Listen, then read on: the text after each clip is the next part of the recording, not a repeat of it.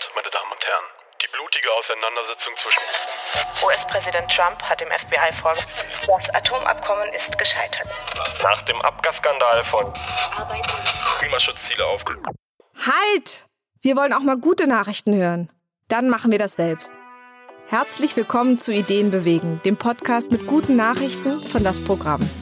Ich bin Nico und ich mache mich auf die Suche nach mutigen Gründerinnen und Gründern mit Ideen, die unsere Gesellschaft bewegen. Von grünen Technologien über soziale Projekte bis hin zu alternativen Gesellschaftsmodellen für ein besseres Morgen. Raul Krauthausen und Suse Bauer wollen mit ihrem Büro Diversitaten, Vielfalt in die Medien bringen. Ich habe mit den beiden über Heldinnen ihrer Kindheit und das Vorlesen gesprochen. Eines ihrer aktuellen Projekte ist es, mehr Vielfalt in die Kinderbuchlandschaft zu bringen und Inklusion zum Thema zu machen. Zuerst geht es in unserem Gespräch um die Organisation und Intention ihres Kinderbuchfestivals Kimbook.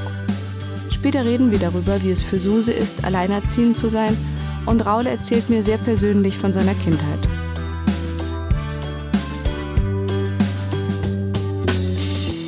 Suse und Raul. Erstmal freue ich mich sehr, dass ihr heute gekommen seid zu unserem Gespräch, diesmal bei uns im Büro, ähm, was für mich eine schöne Atmosphäre ist, weil ich mich hier auskenne, weil ich mich hier wohlfühle. Ich hoffe, ihr fühlt euch in unserem abgedunkelten Studio auch ganz wohl. Wir fühlen uns hier immer wohl. Ja? Ja. Schön. Ja. Und ähm, wir haben jetzt einfach ein bisschen Zeit, ein paar Themen zu besprechen. Ihr habt ja viele Herzensthemen, aber auch ganz neue Sachen. Und ähm, genau, dann würde ich auch fast gerne direkt einsteigen in das Thema Kinderbücher, was bei euch ja gerade ganz aktuell ist. Vielleicht ähm, wollt ihr mir einmal kurz sagen, woran ihr da gerade arbeitet. Also momentan sind wir dabei, das erste vielfältige Kinderbuchfestival Kimbook zu planen. Also wir sind voll in der Planung drin und ähm, nächsten Monat startet es schon.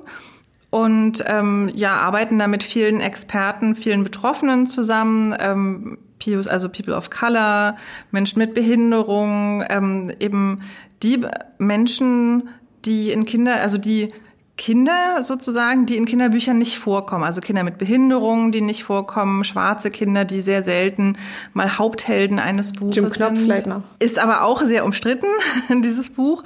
Und ähm, ja, Also die Idee ist, ein äh, Kinderbuchfestival zu initiieren, ähm, wo wir äh, zeigen wollen, dass man Kinderbücher produzieren kann, ähm, dass es sie auch gibt, wo das Thema Vielfalt auch beiläufig miterzählt, ohne dass es gleich ähm, da- das Hauptthema eines Buches sein muss, weil Kinder wissen natürlich auch sehr schnell, wenn man ihnen pädagogische Literatur vorknallt und äh, dann sich sehr schnell auch irgendwie ja erzogen fühlen. Ähm, dabei zählt ja für Kinder vor allem, dass die Geschichte spannend ist. Und äh, dann ist es erstmal relativ egal, ähm, ja, wer so da die Protagonisten sind. Aber wenn man die ganze Zeit immer nur den weißen, nicht behinderten, Fußballspielenden Jungen als Helden hat, ähm, dann lernt man ja nicht beiläufig, dass es vielleicht auch dunkelhäutige ähm, Fußballspielende Mädchen mit einem Bein geben könnte, die auch Heldinnen sein können. Und ähm, das beiläufig in Kinderbüchern mitzuerzählen für alle Kinder, also jetzt auch nicht nur für Kinder, die, sagen wir mal, ein Vielfaltsmerkmal haben, ähm, sondern eben alle Kinder lernen, dass die Welt bunt ist, äh, ist äh, das Ziel dieses Festivals. Und aus diesem Festival heraus wollen wir ein ähm, Siegel entwickeln, ähm, wo wir letztendlich Eltern, die vielleicht in der Materie vielfältige Kinderbücher nicht so drin sind, ähm, ein äh, Vertrauens äh, ähm, äh, geben wollen, dass sie sich daran orientieren können. Ach ja, Bücher mit diesem Siegel für Vielfalt, ähm, denen kann ich vertrauen, die sind wirklich etwas, die kann ich meinem Kind weitergeben. Ähm, so ein bisschen blauer Engel für Vielfalt haben wir das jetzt erstmal so als Arbeitstitel genannt. Äh, das wollen wir aus diesem Festival heraus entwickeln. Ja, eine ganz, ganz schöne Idee. Wenn ihr an Helden denkt, Helden eurer Kindheit, wer könnte das gewesen sein in Büchern? Wen fandet ihr gut, unabhängig von dem, was, wir, was ihr vielleicht nachher auch gemerkt habt, dass es sogar ein bisschen umstritten sein könnte? Wer war ein Held deiner Kinder oder deiner Heldin? Also bei mir war das ganz klassisch Pippi Langstrumpf und heute ja sehr umstritten, das Buch mittlerweile. Ähm, einige Rassismusvorwürfe die äh, Astrid Lindgren ja auch noch mitbekommen hat und sich eigentlich auch praktisch noch entschuldigt hat und gesagt hat, hätte sie das gewusst, dass sie Menschen und auch Kinder damit verletzt, hätte sie das gar nicht so geschrieben. Aber für mich ist Pippi Langstrumpf tatsächlich trotz allem bis heute, aber ich bin auch nicht schwarz, ich, ne, ich, ich fühle mich halt auch nicht verletzt, bis heute ähm, eine wichtige Figur, weil es eine sehr anarchische Figur ist, eine, ähm, ein Kind, das... Ähm, das sich ja so selbstbewusst fühlt, dass es ohne Erwachsene eigentlich leben kann und dass auch Erwachsenen oftmals ähm, so die eigenen Fehler vor Augen hält und ähm, zudem auch noch ein Mädchen. Ähm, das, das ist für mich, ja, hat mich sehr geprägt in meiner Kindheit und ist eigentlich auch wirklich eine Figur, auf die ich heute noch gerne zurückschaue. Ansonsten, ähm, ja, auch wieder Astrid Lindgren, Ronja Räubertochter mochte ich super gerne. Und die Rote Zora.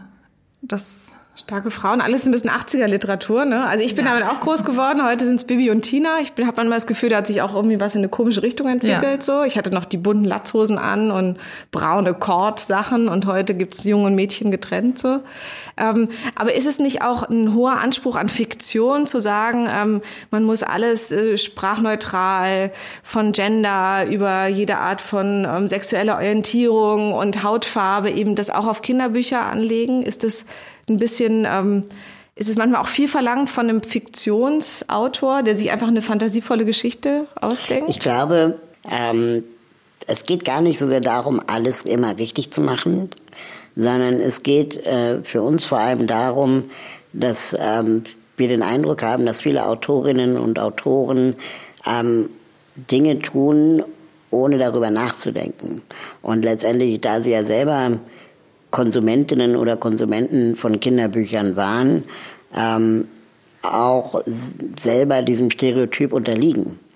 Und äh, das zu reflektieren, wenn man wieder etwas produziert, das wieder viele Menschen erreichen soll, glaube ich, ist einfach auch die Verantwortung einer jeden Autorin und eines jeden Autors. Und ähm, es geht auch nicht darum, dass immer alles richtig gemacht werden soll, sondern einfach vielleicht ein Merkmal umzudrehen. Ne? Also dass es eben nicht der, äh, der, der raufende äh, ähm, äh, Junge ist, sondern vielleicht das raufende Mädchen. Ähm, Mal jemand, der ist dick ja, ist es, oder ein ja, Auge hat. Oder? Genau, und das dann auch einfach vielleicht auch spielerisch dann damit umzugehen, ohne dass es gleich ein, ein Problem für die Umwelt ist. Mein, mein Kinderheld zum Beispiel war, fällt mir gerade ein, äh, Carlson vom Dach naja, mit dem Propeller auf dem Rücken. Weil der auch noch unfreundlich ist, ne? Und frech und auch noch Unsinn baut und, und so. Und ne? ähm, äh, ich fand den super als Kind. Ähm, und im Nachhinein denke ich mir, vielleicht fand ich den sogar deswegen super, weil ich ähm, wusste als Kind ja schon, dass ich nicht laufen kann. Und äh, Fliegen wäre schon eine ziemlich geile Option gewesen. Und ich mich darüber irgendwie mit ihm auf jeden Fall sehr stark identifiziert habe. Also das fand ich schon einen... Äh, also ich habe mich echt gefragt, ob das geht, ob der Propeller wirklich so klein sein kann, wie er bei Kanson vom Dach ist. Ähm, und äh, ich fand ihn aber auch einen ganz schönen Rotzlöffel, auch als Kind, weil der war immer zu krass. Klar, der war auch unfreundlich, ne? der war Mega. auch gemein, der hat den immer vorgeführt, seine Mega, Bonbons gegessen ne? und hat eben auch diese... Aber er war dick zum Beispiel. Er war dick, er war lustig, gab es ihn überhaupt, das ist ja auch die große Frage. Und er hat eben mit diesem spießigen Elternhaus auch gebrochen, ne? so ein bisschen so Annika ähm, bei Pippi Langstrumpf hat ja auch relativ konventionelle Vater, Mutter, zwei Kinder, spießiges Elternhaus so. Ähm, habt ihr das Gefühl, dass diese Bilder eigentlich heute stärker sogar geworden sind als diese 70er Jahre Rote Zura, Ronja Räubertochter? Das sind ja alles praktisch ältere Bücher und die Autoren, die die hatten als Bücher, ähm, hatten ja diese Vorbilder und schreiben jetzt heute eben ähm, Geschichten, wo die Mädchen Prinzessin sind und die Jungs eben ähm, Detektiv. Ähm, wie könnt ihr euch das erklären? Also so eine neue Prüderie auch ein bisschen. Also das glaube ich schon, dass es die gibt. Aber ich äh, denke, es gibt da einfach keine Notwendigkeit. Also ähm, Teil unseres äh, Festivals wird eben auch sein, Illustratoren, Autoren, Verlage an einen Tisch zu bekommen und darüber zu sprechen, dass doch viel mehr möglich sein kann und muss.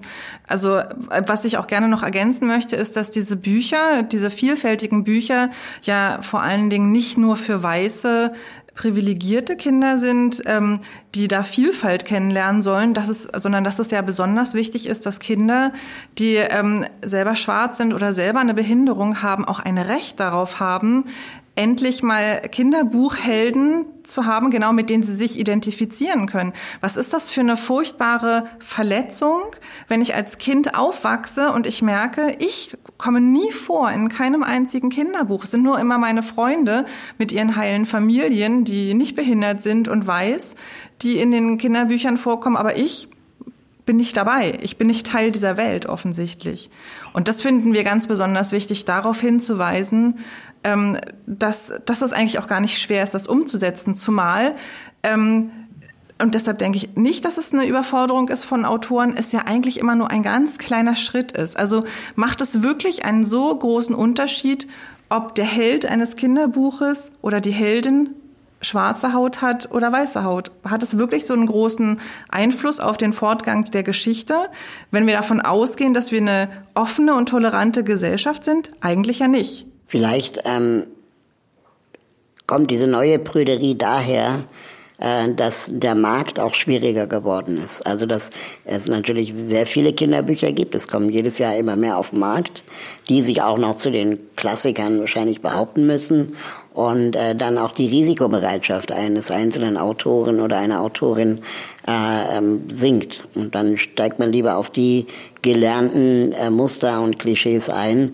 äh, die etabliert sind, als dass man mal was Neues versucht. Auf der anderen Seite, glaube ich, ähm, sind ja oft die Bestseller, die Bücher, die etwas Neues versucht haben. Ähm, das heißt, es ist sicherlich ähm, immer auch ein Abwägen in einem Markt, der wahrscheinlich auch kompliziert ist im Zeitalter von YouTube und WhatsApp.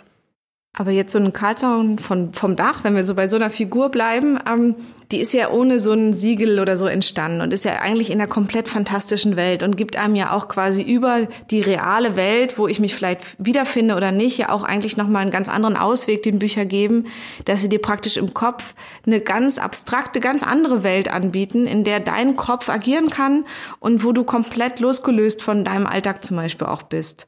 Und ähm, da ist nur, also ich finde eure Idee ganz toll, ich bin total begeistert. Ähm, ich tue mich auch immer schwer, Bücher für Mädchen ohne ein rosa Kleid, das ist echt manchmal nicht so einfach, ohne immer nur die Klassiker zu kaufen. Ähm, nur manchmal habe ich das Gefühl, dass auch Prüderie auch damit zu tun hat, dass man eben, dass wir schon sehr im links, links intellektuellen Umfeld auch sehr bemüht sind, nichts falsch zu machen, alles richtig und dann spürt man es eben auch noch weicher, um keine Fehler zu machen. Also das mag sein, aber es gibt ja auch, also Wobei ich, ich sehe es tatsächlich ein bisschen anders, denn diese, diese anarchischen Figuren, die wir früher hatten, in einer anderen Gesellschaft, in der wir ja auch äh, ganz andere Kämpfe gekämpft haben als heute, waren diese Figuren möglich. Heute werden sogar diese Figuren weich gezeichnet. Also Biene Maya ist auf einmal nicht mehr pummelig, sondern hat auf einmal eine Wespentaille. Ähm, das Sams. Obwohl es eine Biene ist. Obwohl es eine Biene ist, genau. Oder halt, aber für Männer auch, ne? Der aufgepumpte ähm, Lukas der Lokomotivführer, heißer Typ, auch, könnte auch, auch in der Köln arbeiten. Genau, also stimmt. So.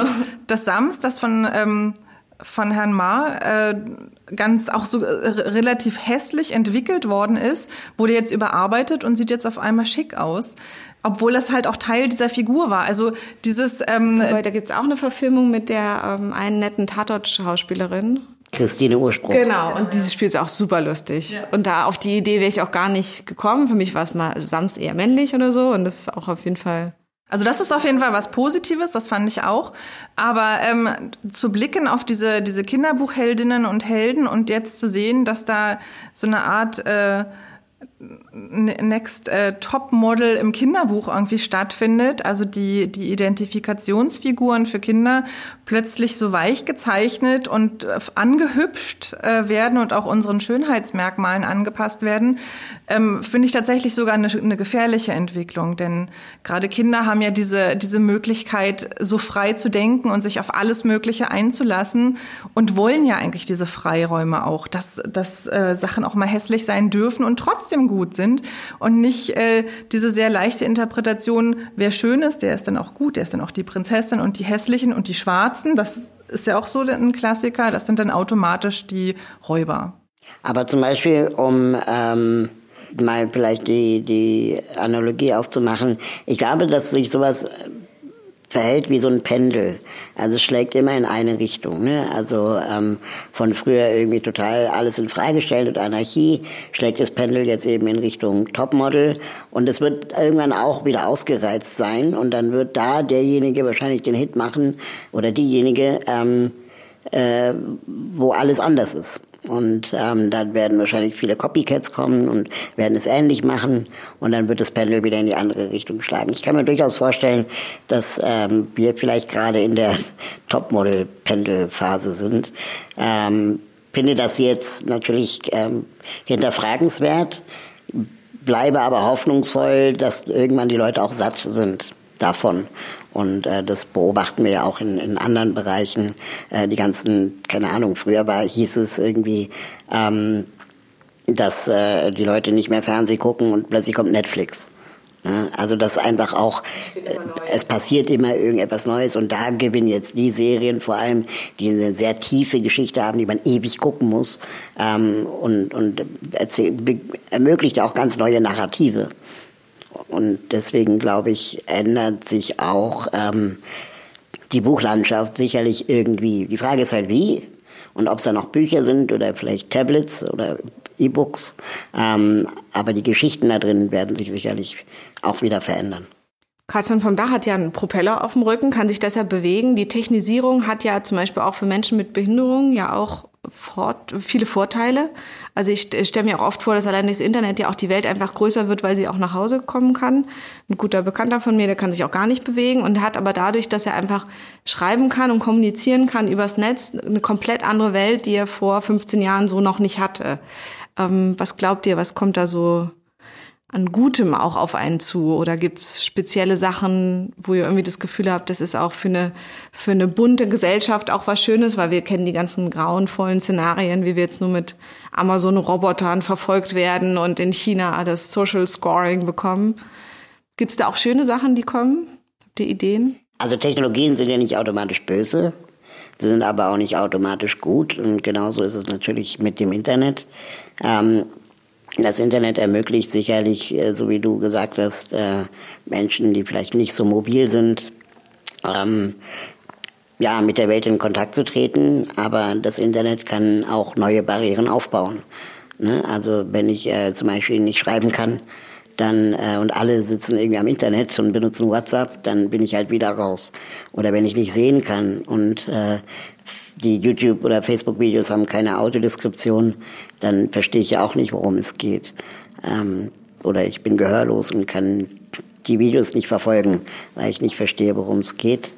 Äh, und es keine Untertitel gibt, ähm, sind es sicherlich auch äh, immer, ähm, sagen wir mal, äh, nur in seiner Ganzheitlichkeit, wenn man da versucht, auch die, die Barrieren äh, zu sehen und auch abzubauen, ähm, das Internet zum Guten benutzbar.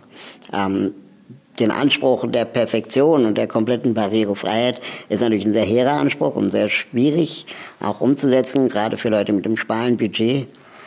Aber ähm, sie ermöglicht sicherlich mehr Leute zusammenzubringen als ohne Internet. Und Susi, liest du vor abends? Ohne Handy oder legst du da ein? Ich habe neulich einen Tatort gesehen, da hat dann die vielbeschäftigte Mutter ihren Kindern ein Tablet ins, in die Wiege gelegt, die dann mhm. mit denen gesprochen hat. So, so ungefähr stellt sich wahrscheinlich das ARD-Publikum die Digitalisierung vor. Ähm, wie ist es bei euch? Wird bei euch vorgelesen? Ähm also ich bin in der wirklich tollen Situation, dass mir vorgelesen wird mittlerweile von meiner Tochter.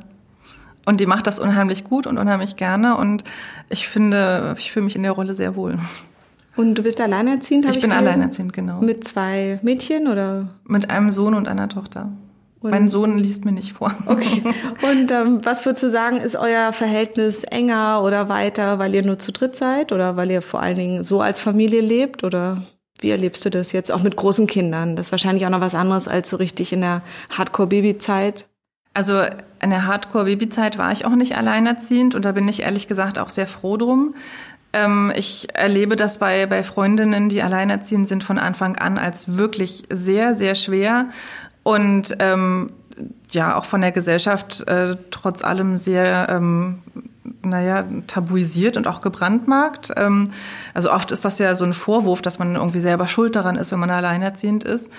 Ähm, ja, ich bin froh, dass meine Kinder nicht mehr so klein sind und ähm, ich, es ist trotzdem unheimlich anstrengend. Ich bin total alleinerziehend. Das heißt, der Vater hat sich vollkommen rausgezogen. Das bedeutet, ähm, dass ich halt auch jede Entscheidung alleine treffen muss. Und jede Entscheidung, die ich falsch getroffen habe, da muss ich halt auch die Verantwortung alleine übernehmen.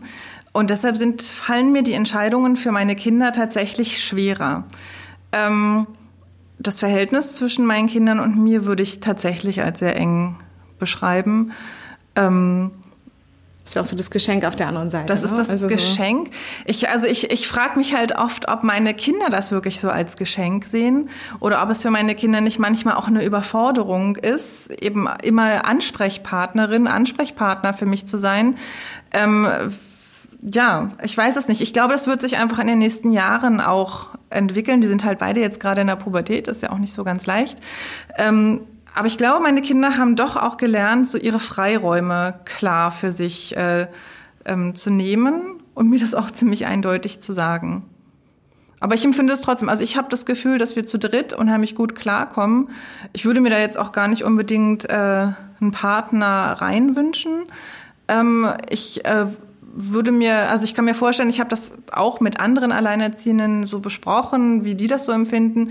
Und ich glaube, dass es eben so eine Zeit während der Pubertät gibt, in der es gut ist, dann zu dritt alleine zu sein und dann danach einfach sich wieder neu zu orientieren ich bin ja auch mit meiner Mama alleine groß geworden und ähm, habe dann so in den 80ern im wunderschönen spießigen Zehlendorf das doch auch als sehr, also von außen als ein Makel auf eine bestimmte Weise ähm, so erlebt, aber trotzdem eben eine ganz, ganz enge Beziehung und alles. Letztlich hatte ich alles, was man so braucht, ganz doll auch. Und ähm, ich frage mich eben manchmal, ob ähm, ob da doch viel, weniger passiert ist, als man immer so denkt, weil zum Beispiel gerade so Armut von Alleinerziehenden und so wird ja so wenig trotzdem noch einfach auch besprochen, obwohl bei uns in der Klasse die Hälfte sind getrennt und die Mütter wohnen in einem Zimmer mit ihren Kindern, obwohl die alle arbeiten, so. Also das ist eigentlich erstaunlich, dass in dem Bereich so wenig auch passiert ist. Haben Frauen so eine wenige, so eine kleine Lobby da oder? Ja, ist das, das ist, so? also die fehlt einfach noch. Also momentan passiert ihr eine ganze Menge. Und ähm, also es gibt zum Beispiel Christi Christine Finke, die ähm, Mama arbeitet.de heißt der Blog, glaube ich. Die ist unheimlich aktiv in diesem Bereich, hat jetzt auch gerade eine Demonstration hier mit organisiert in Berlin. Ähm, aber es gibt einfach noch zu wenig Lobby für Alleinerziehende und es ist, ähm, also es ist halt immer nach wie vor immer noch so eine, so eine tabuisierte Geschichte. Also ich muss sagen, dass ähm, ich bin jetzt, glaube ich, vier Jahre geschieden und in meiner Familie hat mich bisher keiner darauf angesprochen. Also das ist wirklich, also und ich würde jetzt nicht mal sagen, dass wir eine sehr traditionelle Familie sind, wobei einige in, meiner Familie sind auch sehr christlich. Aber bis heute haben, hat mich, ähm, ja, haben mich meine Verwandten nie gefragt, wie ist denn das eigentlich passiert, dass ihr euch getrennt habt und wie kommst du damit klar oder so, sondern es ist eigentlich so eine Sache, die totgeschwiegen wird und die, ich glaube, auch wirklich so ein Makel ist, das mir anprangt. Und in meinem Erleben auch gerade von Frauen zu Frauen, was mich auch immer irritiert, dass da weniger geholfen wird und nochmal so ein bisschen komisch nachgefragt. Dann die Kita-Erzieherin ist dann weniger gnädig oder so, sondern ist dann noch ein bisschen strenger oder so. Erlebst du das oder äh, überwiegt die Solidarität unter Frauen oder eben, dass du auch überrascht bist? Also innerhalb von alleinerziehenden Frauen überwiegt auf jeden Fall die Solidarität, aber da fehlt halt oftmals die Kraft. Ne? Also das ist, da ist jeder irgendwie, jede ist so eine Einzelkämpferin, um überhaupt irgendwie klarzukommen. Ähm, aber ansonsten finde ich, dass es sehr wenig Solidarität gibt. Und ähm, ich habe jetzt das nicht erlebt, dass Kita-Erzieherinnen oder so härter waren, aber ich habe zum Beispiel diesen, diesen Spruch äh, von, ähm, ich glaube, mehreren Lehrerinnen sogar bekommen, ähm, dass das ja eigentlich ganz außergewöhnlich ist, dass meine Kinder alleinerziehend, äh, allein erzogen sind, das würde man denen ja gar nicht anmerken. Und diese Lehrerinnen, die hatten scheinbar so das Gefühl, das wäre ein Lob und, oder ein Kompliment. Und ich fand das ehrlich gesagt sehr erschreckend. Also das bedeutet, dass ähm, alleinerzogene Kinder also von vornherein immer als Problemkinder gesehen werden.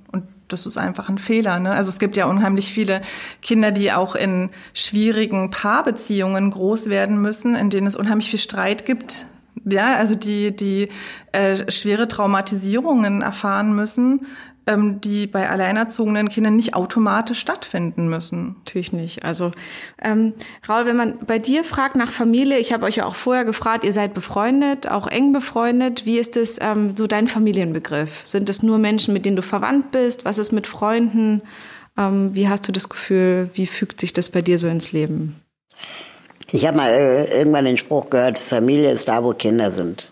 Und ähm, ist auch ein bisschen exklusiv, ne? Ja, also nur wenn Kinder da stimmt, sind. Ähm, das stimmt, wobei die Frage ja auch, was sind Kinder? Ne? Also ich meine, ich bin jetzt 37 und trotzdem Kind meiner Mutter.